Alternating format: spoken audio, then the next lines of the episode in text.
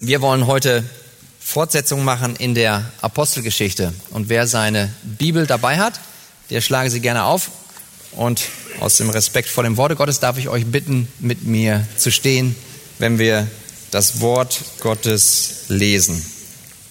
Also Apostelgeschichte, Kapitel 18, Verse 1 bis 11. Danach aber verließ Paulus Athen und kam nach Korinth. Und dort fand er einen Juden namens Aquila aus Pontus gebürtig, der vor kurzem mit seiner Frau Priscilla aus Italien gekommen war, weil Claudius befohlen hatte, dass alle Juden Rom verlassen sollten. Zu diesen ging er. Und weil er das gleiche Handwerk hatte, blieb er bei ihnen und arbeitete. Sie waren nämlich von Beruf Zeltmacher. Er hatte aber jeden Sabbat Unterredungen in der Synagoge und überzeugte Juden und Griechen.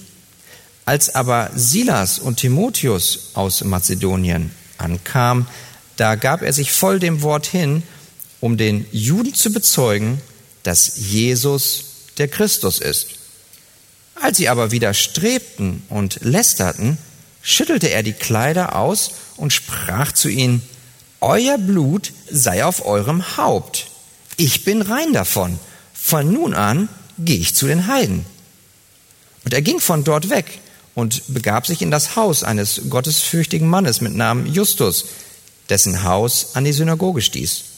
Crispus aber, der Synagogenvorsteher, wurde an den Herrn gläubig, samt seinem ganzen Haus.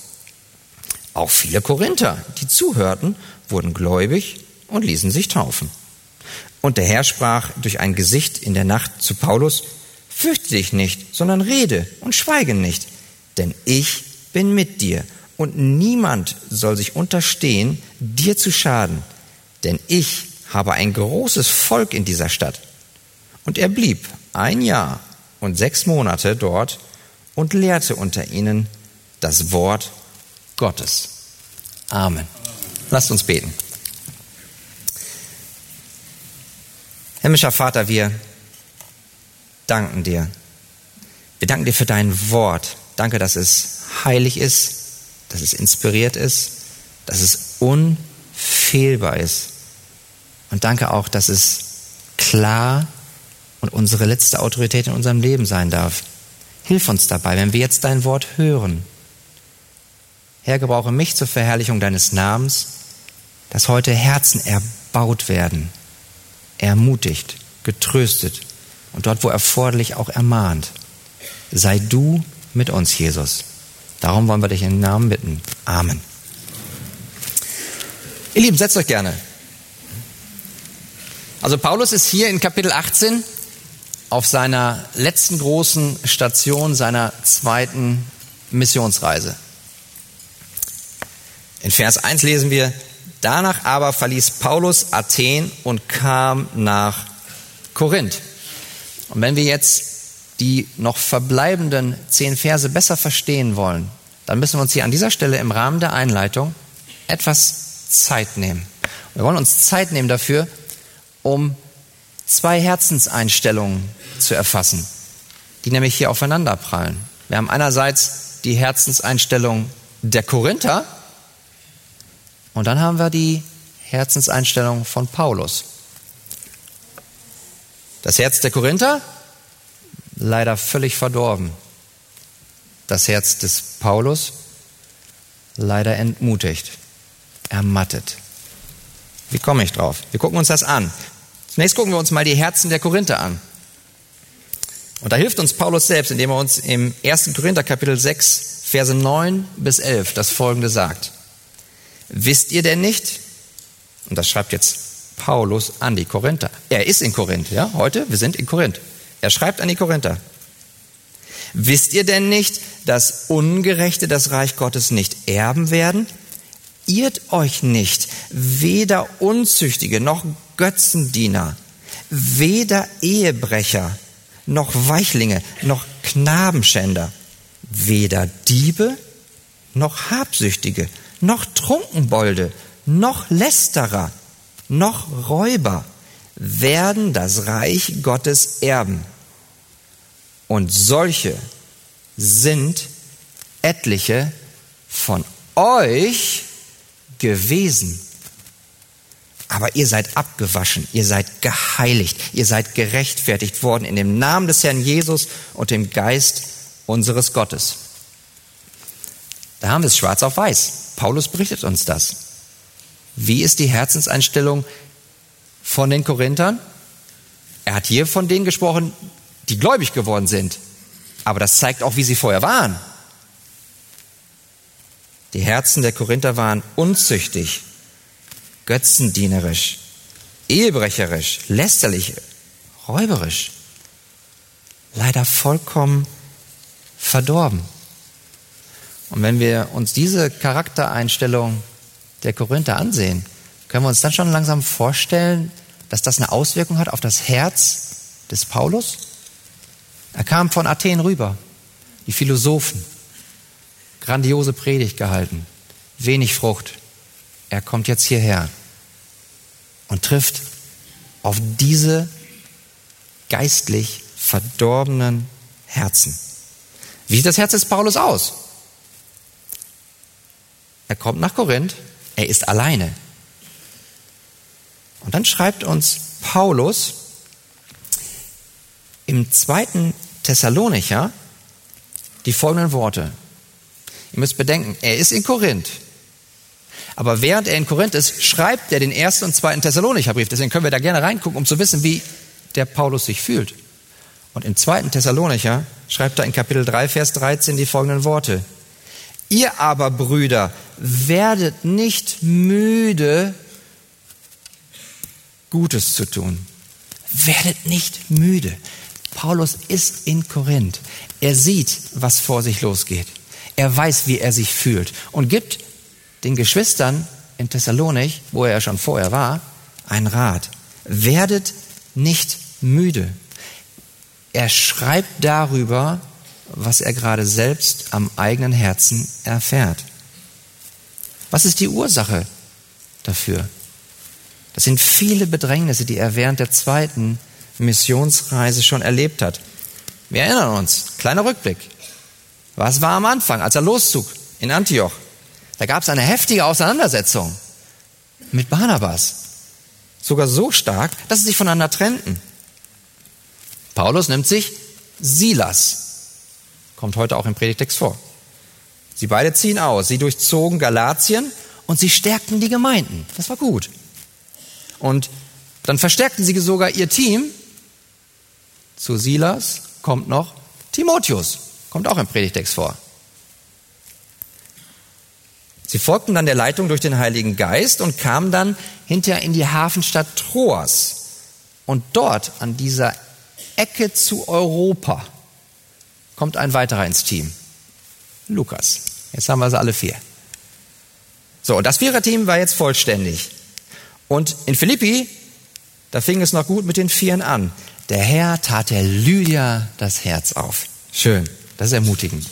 Aber ab dem Zeitpunkt, was jetzt noch in der Apostelgeschichte folgt, der Satan attackiert. Eine Verfolgung der Gemeinde bricht aus. Paulus und Silas, die werden öffentlich geschlagen. Die werden ins Gefängnis geworfen. Und dann steht da sogar in Kapitel 16, Vers 24, der Kerkermeister schloss ihre Füße in den Stock. Wisst ihr, was das bedeutet? Die Füße werden in einer äußerst schmerzhaften Stellung in einer bestimmten Position gehalten. Gott führt es so, es kommt zu einem Erdbeben, sie werden befreit, aber sie mussten Philippi verlassen, sie konnten nicht dort bleiben.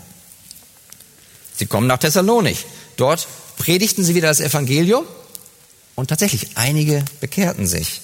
Aber, Apostel Kapitel 17, Vers 5, aber die Juden, die sich weigerten zu glauben, wurden voll Neid und gewannen etliche boshafte Leute vom Straßenpöbel, erregten einen Auflauf und brachten die Stadt in Aufruhr. Und so mussten sie wieder fliehen, diesmal nachts.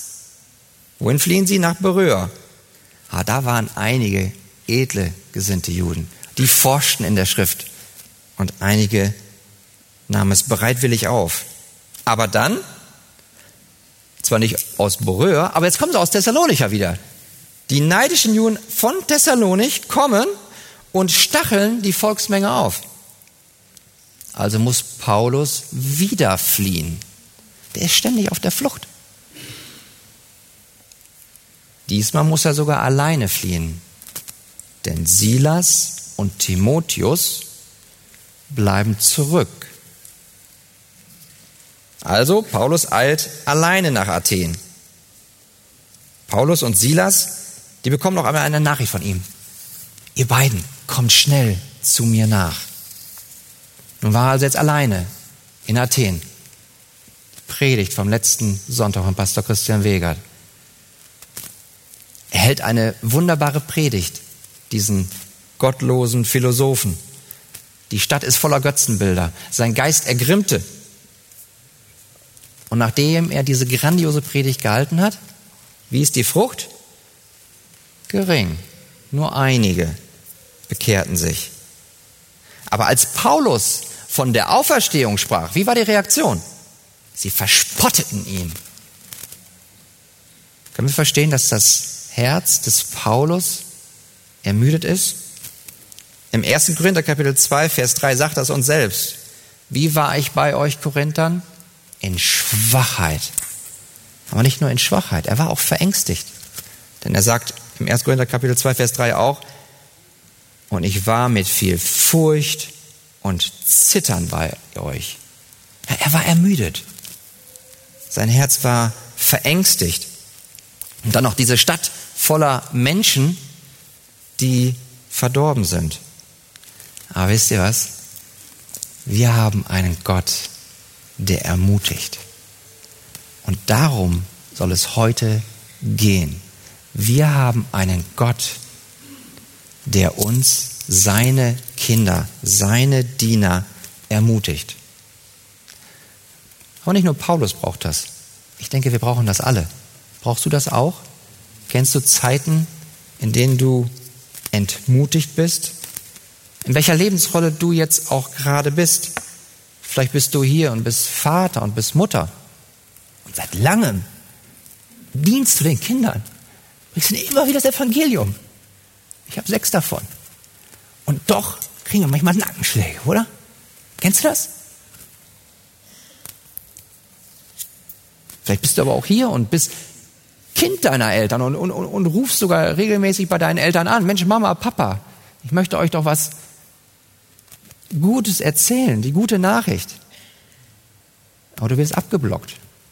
Aber dann passiert möglicherweise was im Leben deiner Eltern, eine schlimme, lebensgefährliche Krankheit und du, und du setzt wieder alles rein, voller Hoffnung. Jetzt, Mensch, bitte, Mama, Papa,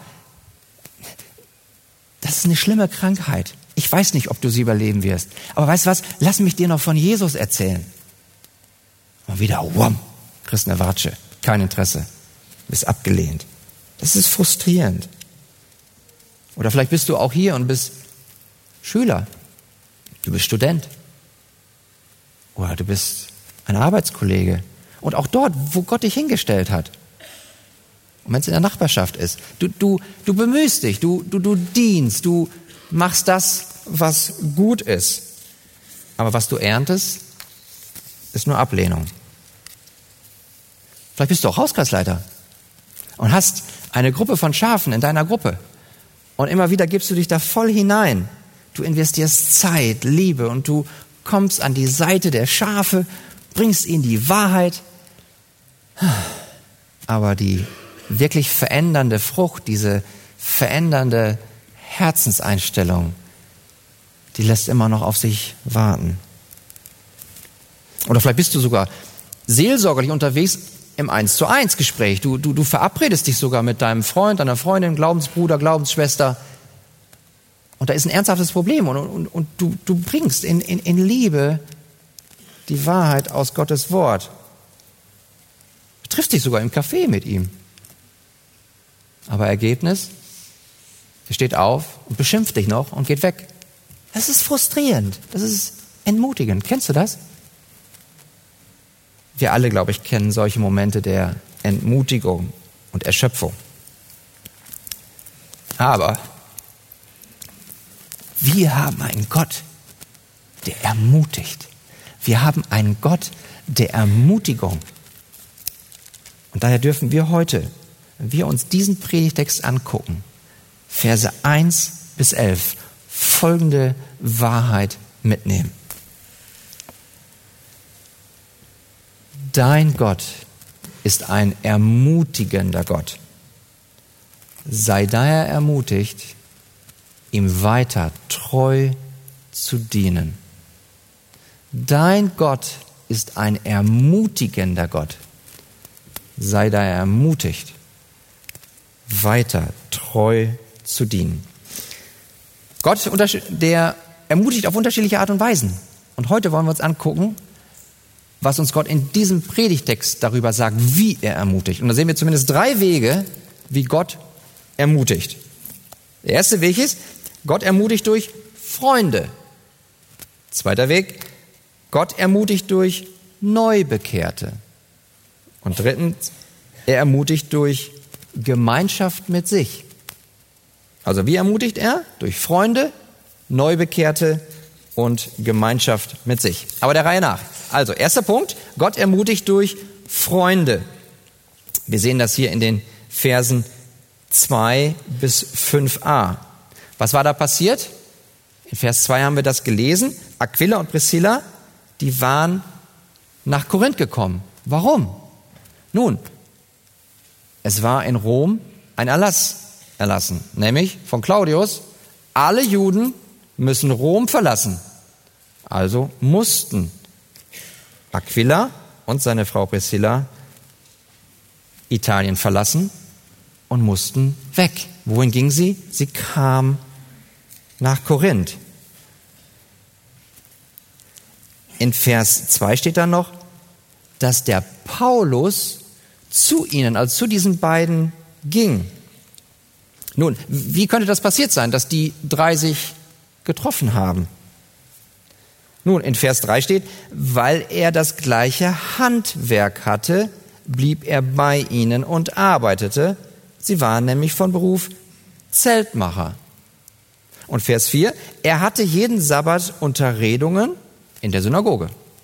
Also es könnte so gewesen sein, weil eben die Aquila, der Aquila und die Priscilla Zeltmacher waren, also wortwörtlich Lederarbeiter, und weil es die, den, diesen Brauch gab in bestimmten Synagogen, dass die sich immer in Gruppen hingesetzt haben dort. Und zwar nach bestimmten Berufsgruppen. Kennt ihr das? Dass man sich doch regelmäßig an einen bestimmten Platz setzt? Ich meine, wie geht euch das hier in der Arche? Ist das nicht sogar so häufig, dass wir unseren bestimmten Platz ansteuern? Das gibt es. Gott nutzt solche Dinge. Du lernst auch den anderen kennen, weil er nun mal neben dir sitzt. Ist doch herrlich. So könnte es auch gewesen sein. Er war regelmäßig an Sabbaten in der Synagoge. Häufig dort, wo all die sitzen, die denselben Beruf ausüben, nämlich in diesem Falle waren es die Lederarbeiten. So könnte es gewesen sein. Oder aber, er ist einfach in Korinth rumgegangen und hat geguckt, okay, ich habe gelernt von meinem Vater, ich weiß, wie man mit Leder umgeht, Mal gucken, vielleicht finde ich noch andere, die auch mit Lederarbeiten zu tun haben. Vielleicht haben sie sich auch so kennengelernt, wir wissen es nicht genau. Aber jedenfalls, was wir wissen, sie haben sich getroffen. Gott hat es so geführt. Und dann, Vers 3, er blieb bei ihnen. Ja, er blieb bei ihnen. Aquila und Priscilla, die üben Gastfreundschaft aus. Und so konnte Paulus bei ihnen arbeiten und bei ihnen wohnen. Das war ermutigend. Könnt ihr euch das vorstellen, dass das für einen Paulus ermutigend ist? Gott hat es so geführt, dass die drei sich getroffen haben. Er kam erst alleine. Und wie, wie war das denn an der Stadtgrenze von Korinth? War da ein großer Banner aufgestellt? Herzlich willkommen, Paulus, du bist der große Apostel, komm her, hier sind die Menschen, die dich kennenlernen wollen. Nee, so war das nicht. Der ist alleine gekommen, in einer tiefen Herzenslast. Aber jetzt hat Gott es so geführt, und hat ihn zwei Freunde an die Seite gestellt. Und wisst ihr, was ich denke? Dass es gute Gründe gibt, warum wir annehmen können, dass das sogar christliche Freunde sind. Dass die beiden schon Christen waren, nämlich Aquila und Priscilla, bevor sie überhaupt erst nach Korinth kamen. Wie komme ich drauf? Es gibt jetzt viele Gründe, aber ich möchte euch einen nennen. Das Argument ist das, dass in Kapitel 8 nicht erwähnt wird, dass sie gläubig wurden. Es wurde nicht erwähnt.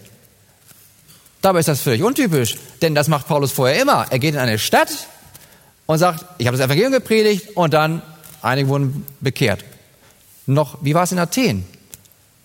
Dionysus und Damaris. Also er sagt immer konkret, manchmal auch die Namen oder zumindest die Person. Wie war es in Philippi? Lydia tat er das Herz auf. Oder es wird auch zumindest der Kerkermeister und sein Haus genannt. Wie ist denn hier selbst auch in, in Vers 8? Crispus wird ausdrücklich genannt. Der Synagogenvorsteher wurde an den Herrn gläubig samt seinem ganzen Haus. Auch viele Korinther, die zuhörten, wurden gläubig und ließen sich taufen. Und genau das greift Paulus in seinem ersten Brief an die Korinther wieder auf. In Kapitel 1, Vers 14. Dort steht, ich danke Gott, dass ich niemand von euch getauft habe, außer Crispus und Gaius. Ah, Crispus ist der in Vers 8 und dieser Gaius ist übrigens der Typ von Vers 7. Der heißt nämlich Gaius Titus Justus. Mit anderen Worten, Paulus blickt zurück, schreibt den Korinthern, Mensch, ich habe ja ne, getauft, aber ich die Arme, da waren zwei. Ihr Lieben, ein so entmutigter Paulus, wie ein Korinth war, Gott stellt ihm zwei an die Seite, die ihn aufnehmen in seinem Haus. Und wenn die zum Glauben gekommen wären durch seinen Dienst, da weiß ich aber, der hätte Gott das durch Lukas aufschreiben lassen, weil er es sonst auch immer gemacht hat. Das ist überragend wichtige Personen im Leben von Paulus gewesen sind. Also Gott ermutigt nicht nur durch Freunde, sondern auch durch christliche Freunde. Und so schön wie das ist, dass Gott durch Freunde ermutigt, durch neue Freunde. Wisst ihr, was auch schön ist? Wenn Gott uns ermutigt durch alte Freunde. Und da kommen nämlich zwei alte Freunde. Und das sind seine beiden alten Freunde, wenn man von alt sprechen darf.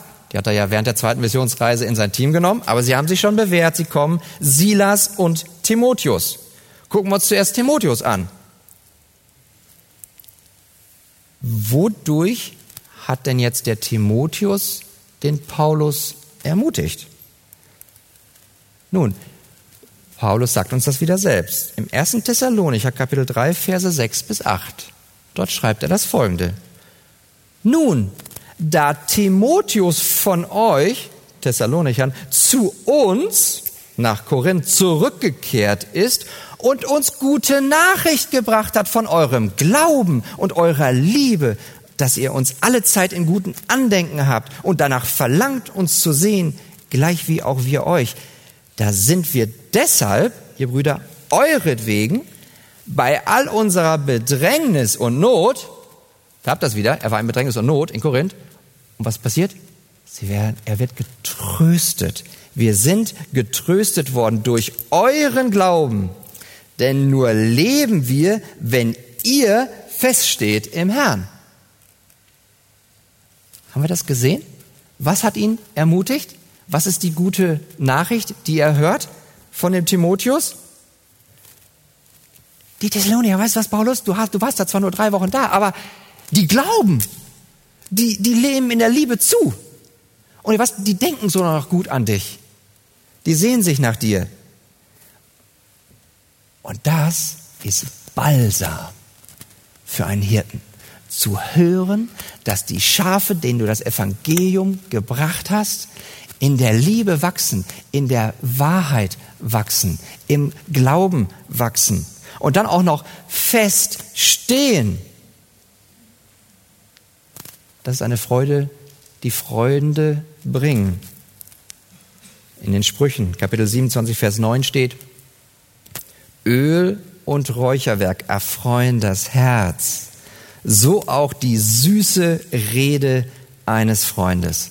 Und das, was der Timotheus gebracht hat, das war süße Rede. Die Liebe und der Glaube ist gewachsen. Was macht Silas? Womit ermutigt Silas den Paulus? Nun, Silas kommt aus der Provinz Mazedonien, was in diesem Falle die Stadt Philippi ist. Wie komme ich drauf? Da steht da hier im Text nicht, aber ihr Lieben, in Gottes Wort steht es trotzdem. Zwei Verse, die wir brauchen. Zunächst Philippa Kapitel 4, Vers 15. Dort steht, und ihr Philippa wisst ja auch, dass am Anfang der Verkündigung des Evangeliums, als ich von Mazedonien aufbrach, keine Gemeinde mit mir Gemeinschaft gehabt hat. Worin? Im Geben und Nehmen. Als ihr allein. Das heißt, mit wem hatte er diesen Austausch geben und nehmen? Also auch das Empfangnehmen von finanzieller Unterstützung? Mit den Philippern alleine. Okay, von den Philippern alleine hat Paulus Geld genommen.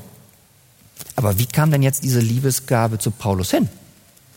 Das sagt uns Paulus selbst in 2. Korinther Kapitel 11, Vers 9. Und als ich bei euch, also in Korinth war und Mangel litt, bin ich niemand zur Last gefallen. Denn meinen Mangel füllten die Brüder aus, die aus Mazedonien kamen. Da haben wir es. Das sind die Brüder aus Mazedonien. Silas. Er kam aus Philippi mit der Liebesgabe und hat sie dem Paulus überbracht. Und das ist ermutigend. Er hört nicht nur die gute Nachricht, Mensch, die, die, die in Thessalonik, die, die sind in der Liebe und im Glauben gewachsen. Die in Philippi, die haben so ein Herz. Die unterstützen mich sogar, weil ich hier Mangel habe. Das ist ermutigend.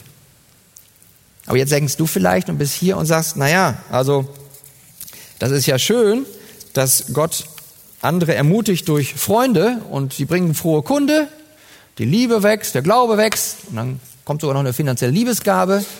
Das habe ich in meinem Leben aber gar nicht. Da möchte ich dich an dieser Stelle auch ermutigen, mal zu gucken, welche Umstände hier im Text von Gott gebraucht werden, um auch zu ermutigen. Zwei Umstände. Der erste Umstand ist in Vers 2. Da ist Verfolgung, da ist Vertreibung. Die mussten Rom verlassen. Sie wurden vertrieben. Das war nicht freiwillig, da war ein Erlass. Da war Aufruhr. Wegen eines Christus. Übrigens, Christus. Ah, sie mussten weg. Und dann ist da noch der Umstand in Vers 3, denn sie waren von Beruf was? Zeltmacher. Ah, wir haben den Umstand Verfolgung und wir haben den Umstand, du übst einen bestimmten Beruf aus. Damals, als sie Aquila und Priscilla, als die Rom verlassen muss, das war in dem Moment infolge der Vertreibung sicherlich entmutigend. Aber jetzt, wo sie in Korinth sind und zurückblicken, ist das sowas von ermutigend. Denn was ist dadurch entstanden? Eine tiefe Freundschaft mit dem Apostel Paulus. Die sind jetzt Freunde. Und wisst ihr was? Im 1. Korinther Kapitel 16, Vers 19 steht eine weitere Frucht, die entstanden ist durch diese beiden Umstände, nämlich Verfolgung und selbe Beruf. 1. Korinther Kapitel 16, Vers 19. Es grüßen euch die Gemeinden in der Provinz Asia. Es grüßen euch auch vielmals im Herrn Aquila und Priscilla samt der Gemeinde in ihrem Haus. Ist das denn herrlich? Da ist sogar noch eine Hausgemeinde entstanden. Das hat Gott alles gebraucht, um eine Gemeinde im Haus von Aquila und Priscilla sein zu lassen. Und dann noch eine dritte Frucht. Im Römer Kapitel 16, Verse 3 und 4 steht, Grüß Priscilla und Aquila, meine Mitarbeiter in Christus Jesus. Die sind auch noch treue Mitarbeiter geworden, deswegen werden die auch mehrfach im Neuen Testament noch erwähnt. Vers 4, die für mein Leben ihren eigenen Hals hingehalten haben. Das waren zwei, die haben sich für Paulus hingegeben. Die haben sogar ihr eigenes Leben riskiert. Das tun echte Freunde. Aber das ist alles entstanden, auch indem Gott zwei Umstände gebraucht. Vertreibung, die als solches, als solches böse ist, und ein bestimmter Beruf wird ausgeübt. Von Gott gebraucht. Und daher darfst du wissen, dass denen, die Gott lieben, alle Dinge zum Besten dienen. Das ist eine Verheißung. Also, wir sehen, wie ermutigt Gott seine Kinder. Er ermutigt durch Freunde. Aber er ermutigt nicht nur durch Freunde, sondern zweitens auch durch was? Durch Neubekehrte. Und das sehen wir in den Versen 5b bis 8. Da sehen wir, dass Timotheus und Silas waren jetzt inzwischen gekommen nach Korinth. Paulus hatte bis dato hart gearbeitet. Ne? Er hatte Lederarbeiten ausgeübt. Warum macht er das? Er wollte einerseits niemandem zur Last fallen und andererseits wollte er auch keinen Anstoß geben für das Evangelium. Aber nunmehr, da Silas, Silas ja kam mit dieser Liebesgabe, dieser finanziellen Gabe, war der Paulus jetzt freigesetzt, was zu tun. Das Evangelium vollzeitlich, nicht mehr nur am Sabbat, zu predigen. Könnt ihr euch vorstellen, der Silas kommt und sagt, hey Bruder Paulus, ich habe hier eine Liebesgabe für dich. Deine Lederarbeiten, die kannst du jetzt beiseite legen. Du bist jetzt freigesetzt, um das zu tun, ganztägig, was du doch Paulus sowieso am liebsten machst. Beten und das Evangelium verkündigen. Und das hat der Paulus sich nicht zweimal sagen lassen. Na, das macht er.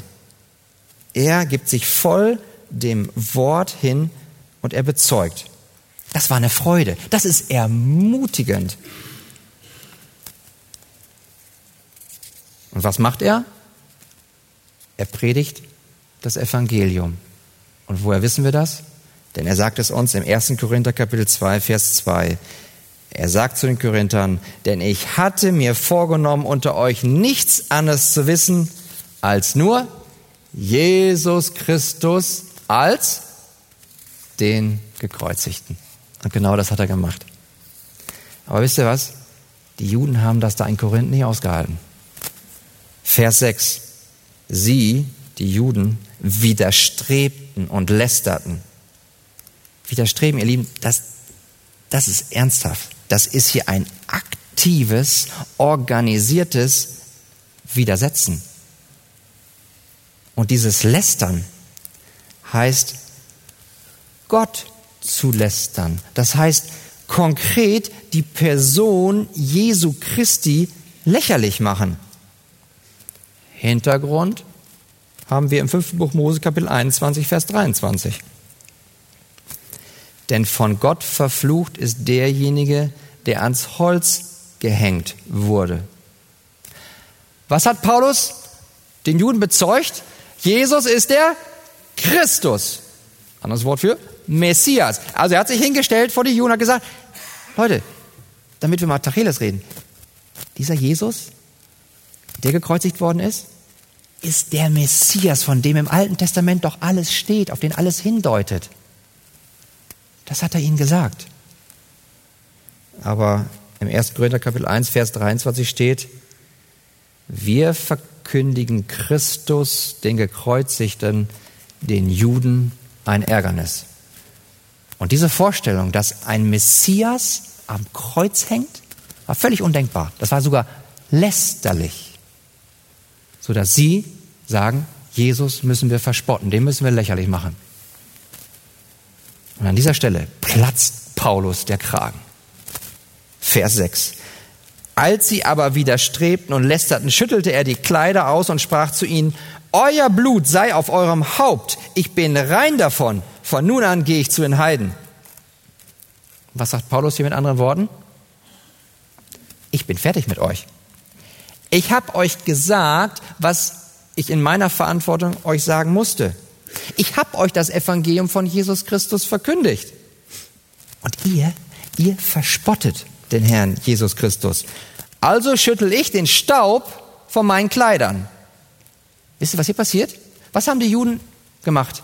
Die haben ihren Staub von den Kleidern abgeschüttelt, weil sagt er, mit euch Heiden wollen wir nichts zu tun haben. Wisst ihr, was Paulus macht? Der stellt es auf den Kopf.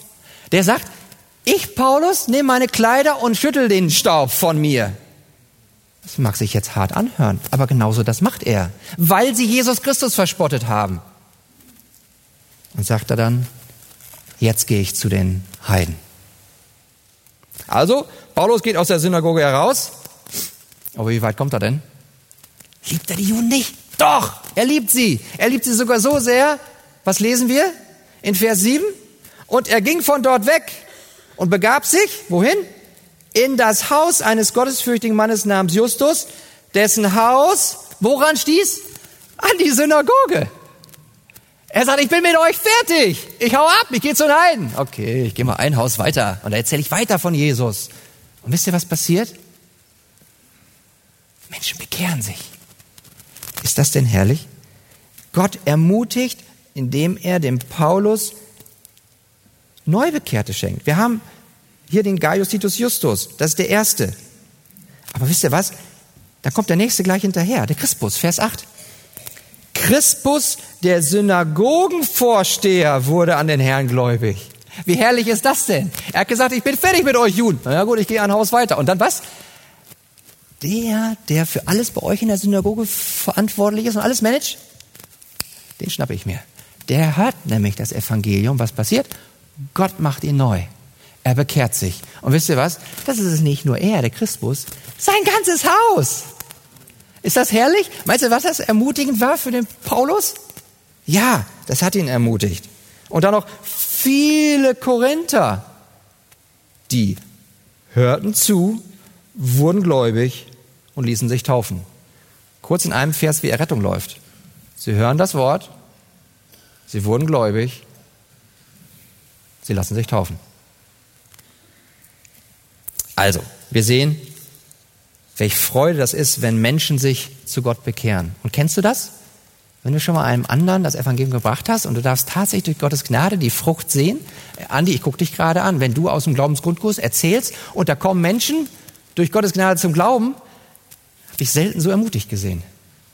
Und das ist auch so. Wenn Gott das so führt, dann ermutigt er uns durch Neubekehrte. Aber er ermutigt uns nicht nur durch Freunde und durch Neubekehrte, sondern drittens auch und das ist das Allerbeste. Durch Gemeinschaft mit sich selbst. Verse 9 bis 11. Und der Herr sprach durch ein Gesicht in der Nacht zu Paulus. Fürchte dich nicht, sondern rede und schweige nicht, denn ich bin mit dir und niemand soll sich unterstehen, dir zu schaden, denn ich habe ein großes Volk in dieser Stadt. Und er blieb ein Jahr und sechs Monate dort und lehrte unter ihnen das Wort Gottes. Wisst ihr, was hier passiert? Gott kommt persönlich zu Paulus. Er kommt persönlich in der Nacht in einem Gesicht, in einer Vision. Äh, warum? Warum denn? Wir haben doch schon gesehen, ich meine, der ist doch ermutigt worden vorher, ne? Durch Freunde, durch Neubekehrte. Aber ich sage euch, wenn Gott es für notwendig hält, seinen Diener Paulus zu ermutigen, dann hat es einen Grund. Er sagt zuerst zu ihm, fürchte dich nicht. Er sieht in das Herz von Paulus und da ist immer noch Furcht. Im zweiten Thessalonicher Kapitel 3, Verse 1 bis 2 lesen wir, warum es wichtig ist, dran zu bleiben im Gebet. Dort sagt Paulus, betet für uns, damit das Wort des Herrn ungehindert läuft und verherrlicht wird und dass wir errettet werden, ja wovon denn? Von den verkehrten und bösen Menschen. Da in Korinth sind immer noch viele verdorbene, unmoralische Herzen. Das ist immer noch eine sehr, sehr entmutigende Situation. Ja, da ist viel Freude, da ist auch Ermutigung durch Freunde und durch Neubekehrte.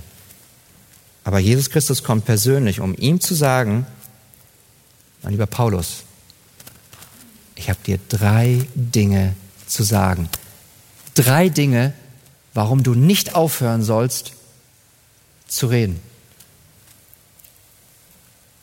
Er sagt in Vers 9, fürchte dich nicht, sondern rede und schweige nicht sagt Jesus zu ihm persönlich in dieser Vision. Erster Grund, den Jesus ihm gibt, weiterzureden. Vers 10. Denn ich bin mit dir. Denn ich bin mit dir. Und wisst ihr was? Im Griechischen dieses Ich ist ein emphatisches. Das heißt, ich selbst. Jesus sagt zu Paulus, ich selbst bin mit dir. Warum sollst du nicht aufhören zu reden? Weil ich mit dir bin. Es könnte vielleicht jemand hier sein und denkt, naja, das war ja schön für Paulus. Aber wie ist denn mit mir?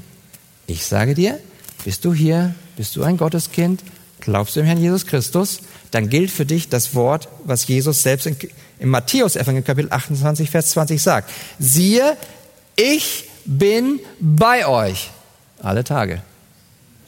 Ich bin bei euch. Wer sagt das? Jesus.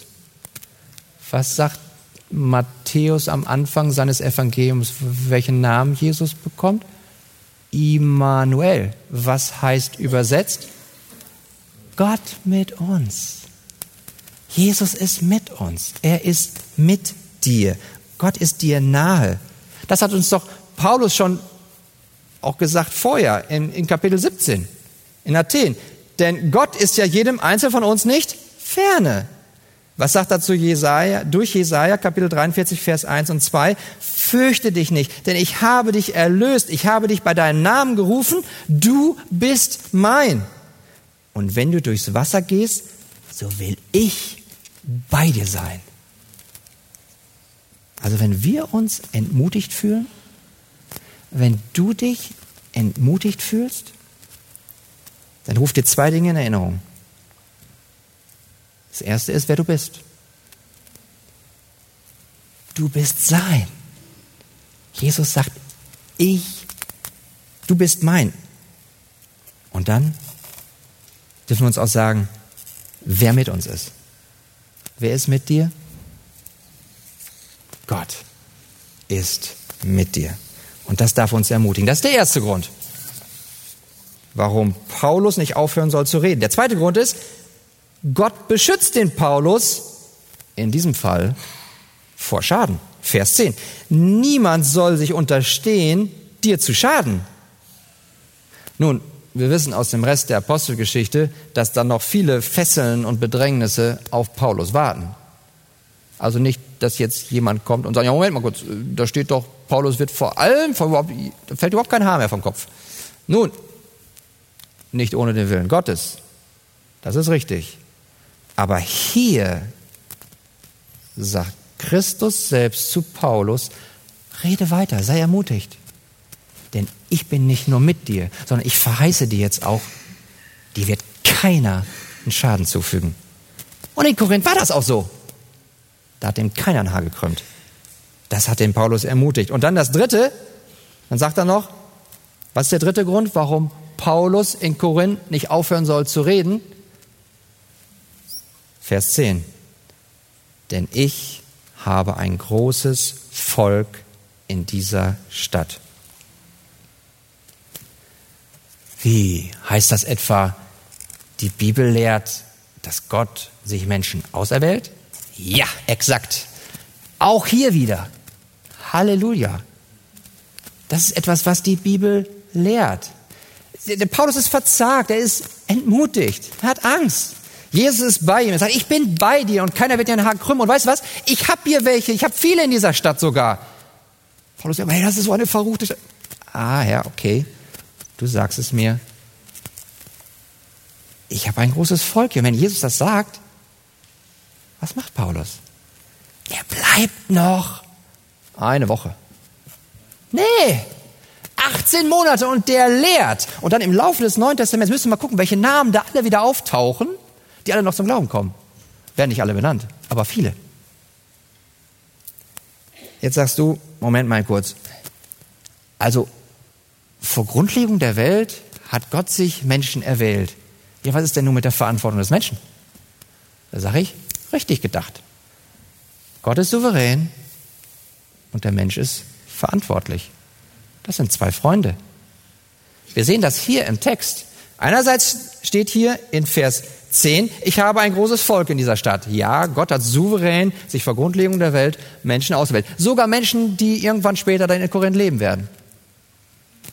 Aber die Verantwortung des Menschen haben wir an zwei Stellen. Einerseits in Vers 6, wo Paulus sagt, euer Blut sei auf eurem Haupt. Ihr müsst die Verantwortung dafür tragen. Ich habe euch das Evangelium gebracht von Jesus Christus, ihr verspottet ihn, ihr lehnt ihn ab. Euer Blut sei auf eurem eigenen Haupt, das ist eure eigene Verantwortung. Und dann sehen wir natürlich auch in Vers 11, er blieb noch ein Jahr und sechs Monate. Wie einfach wäre das gewesen, für Paulus zu sagen, cool, Jesus, du bist der souveräne Gott. Und du sagst mir, du hast hier ein großes Volk hier? Ich kann mich hinsetzen. Sofa. Ich kann aufhören. Ich kann schweigen. Läuft doch von alleine. Oder ich gehe in eine andere Stadt. Du machst das schon hier. Nein. Jesus hat zu ihm gesagt, du sollst nicht aufhören zu reden, du sollst nicht schweigen, sondern du sollst reden, du sollst von mir reden, du sollst von mir, Christus, dem Evangelium, sprechen. Und das hat er gemacht. Er ist seiner Verantwortung nachgekommen. Und dann hat er ihn das Evangelium groß gemacht. Er hat über das Kreuz gesprochen. Er hat gesagt, ihr Lieben, seht doch mal, Gott ist ein gerechter Gott. Er, er ist heilig. Und da, wo, wo Sünde ist, und schaut euch doch mal um hier in Korinth, wo Sünde ist, der Lohn ist Tod. Aber wisst ihr was? Der Herr Jesus Christus, der ist nicht nur vom Charakter so vollkommen heilig und, und gerecht. Er ist auch, und das sehen wir auch am Kreuz, voller Gnade, voller Erbarmen, voller Liebe. Und wenn du heute hier bist und das hörst und sagst, was muss ich denn tun, um errettet zu werden? Dann sage ich dir, tu Buße, demütige dich vor Gott. Und wir können es Gott überlassen, wie er dieses Verhältnis von Souveränität und Verantwortung auseinanderklamüsert. Entscheidend ist, wer auf immer und ewig von Gott getrennt bleibt, ist das, weil er seiner Verantwortung nicht nachgekommen ist, Buße zu tun. Aber derjenige, der hinter im Himmel sein wird, der wird nur zurückblicken und sagen, danke Herr, aus Gnade bin ich erwählt. Also komme dem Ruf Jesu Christi nach. Er sagt im Markus Evangelium Kapitel 1, Vers 15, tut Buße und glaubt an das Evangelium. Also, wir kommen zum Schluss. Wir haben das gehört. Gott ermutigt. Wunderbar. Aber wie ist jetzt deine Herzensreaktion darauf? Wie wendest du jetzt diese Wahrheit, dass Gott ein ermutigender Gott ist, auf dein Leben an? Bist du bereit, ihm zu vertrauen? Nimmst du Gott beim Wort? Du hast in deinem Wort doch gesagt, dann. Handelst du auch auf der Grundlage der dir gegebenen Verheißungen. Er sagt dir, hier ist noch viel Volk da, also handelst du auch, bleibst da. Bist du bereit, treu zu bleiben in deinem Dienst? Was wird Jesus am Tag des Herrn sagen zu uns? Gut gemacht, du treuer Knecht. Gut gemacht, du treue Magd. Wisst ihr, was er nicht sagt? Gut gemacht, du bist so erfolgreich gewesen. Gut gemacht, du bist so famous und berühmt. Und gut gemacht, du bist so fruchtbar gewesen. Nein. Du bist treu gewesen in deinem Dienen. Bist du bereit, treu zu dienen? In den Lebensrollen, die Gott dir gegeben hat. Und ich weiß, es sind jetzt viele Menschen, die ganz unterschiedliche Dinge tun. Ihr mögen zum Beispiel Schüler sein, Studenten, Auszubildende. Und nehmen wir mal an, du bist zu einer Feier eingeladen. Und du weißt, okay, einerseits, ah, da kommen coole Typen hin. Und da möchte ich auch gerne dazugehören. Und ich finde sie auch ganz nett. Aber du weißt auch, da ist übermäßiger Alkoholkonsum. Möglicherweise sogar werden Drohungen im Spiel sein. Und du bist hin und her gerissen. Und ihr Lieben, wir können das nachempfinden, dass das schwierig ist. Und, und, du bist ja auch sogar geneigt. Mit, die brauchen doch auch die Nachricht von Jesus. Und du, du möchtest ihnen auch gerne von Jesus erzählen. Und würdest auch gerne Früchte sehen. Oh, wenn die sich doch nur bekehrten. Du willst kein Außenseiter sein. Du möchtest auch ganz gerne beliebt sein bei deinen Kollegen. Du möchtest gerne anerkannt sein. Jetzt hast du zwei Möglichkeiten. Entweder schwimmst du mit dem Strom,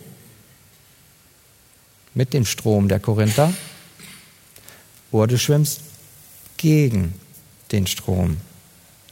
Und ich möchte dich ermutigen, treu zu bleiben, weil Jesus bei dir ist. Und wenn er doch sagt, du bist mein, dann such dir nicht die Anerkennung bei anderen Menschen, die du doch schon in Christus hast. Nimm das, was du doch schon hast. Du bist doch schon in Christus. Und eine größere Anerkennung vor Gottes Thron, vor Gott dem Vater, kannst du nicht haben als ein treuer Diener, eine treue Dienerin Gottes zu sein. Nimm die Verheißung wahr, damit du nicht schweigst, sondern redest und wo es weise ist. Dass du also sagst, was gesagt werden muss und dass du tust, was getan werden muss aber auch, dass du unterlässt, was unterlassen werden muss. Und dass du deinem Gott überlässt, welche Früchte er schenkt durch dein treues Dienen. Wo steht dein Herz jetzt? Bist du geneigt, eher zu verzweifeln, aufzugeben, zu ermatten? Dann möchte ich dich ermutigen. Ich weiß nicht, ob Gott dich dadurch ermutigt, dass er dir jetzt neue Freunde schickt oder alte Freunde oder dass er Neubekehrte in dein Leben stellt. Ich weiß auch nicht, ob er dir heute die Ermutigung durch die Zusage gibt. In diesem Fall wird dir keiner ein Haar krümmen. Weiß ich auch nicht. Aber wisst ihr, was ich weiß? Jesus Christus ist mit dir. Er ist bei dir. Und wenn du auf ihn vertraust, dann geh den Weg weiter im Glauben, im Vertrauen, ihm weiter treu zu dienen. Und falls du jetzt so einen Gedanken haben solltest, ja, sind die Früchte denn völlig unwichtig? Mensch, ich diene doch. Ich bringe als Elternteil meinen Kindern, bringe ich das Evangelium, ich mache es auf der Arbeitsstelle, ich mache es in der Nachbarschaft, überall, wo ich hinkomme. Sind die Früchte jetzt alle für die Katz? Soll ich mich da gar nicht nach ausstrecken? dann sei ihr gesagt das Folgende. Du wirst Früchte bringen. Denn es steht geschrieben, Epheser Kapitel 2, Vers 10, denn wir sind seine, also Gottes Schöpfung, erschaffen in Christus Jesus, wozu? Zu guten Werken, die Gott zuvor bereitet hat, damit wir in ihn wandeln. Das heißt, du wirst Frucht bringen. Aber zu welcher Zeit? Zur Gotteszeit. Denn in Galater Kapitel 6, Vers 9 sagt er uns, lasst uns im Gutes tun nicht müde werden, denn zu seiner Zeit werden wir ernten, wenn wir nicht ermatten. Seht ihr, wie das zusammenspielt? Nein, wir sollen nicht ermatten, wir sollen weiterlaufen, wir sollen nicht schweigen, aber wir werden Früchte bringen durch Christus und zu seiner Zeit. Und wie geht das alles? Indem du in Jesus Christus bleibst. Denn es steht geschrieben, Johannes Kapitel 15, Vers 5, ich, Jesus Christus, bin der Weinstock, ihr seid die Reben. Wer in mir bleibt und ich in ihm, der bringt viel Frucht. Denn getrennt von mir könnt ihr nichts tun. Was haben wir heute gelernt? Du hast einen ermutigenden Gott. Sei du daher ermutigt, ihm weiter treu zu dienen. In ihm und für ihn. Möge Gott uns helfen. Amen.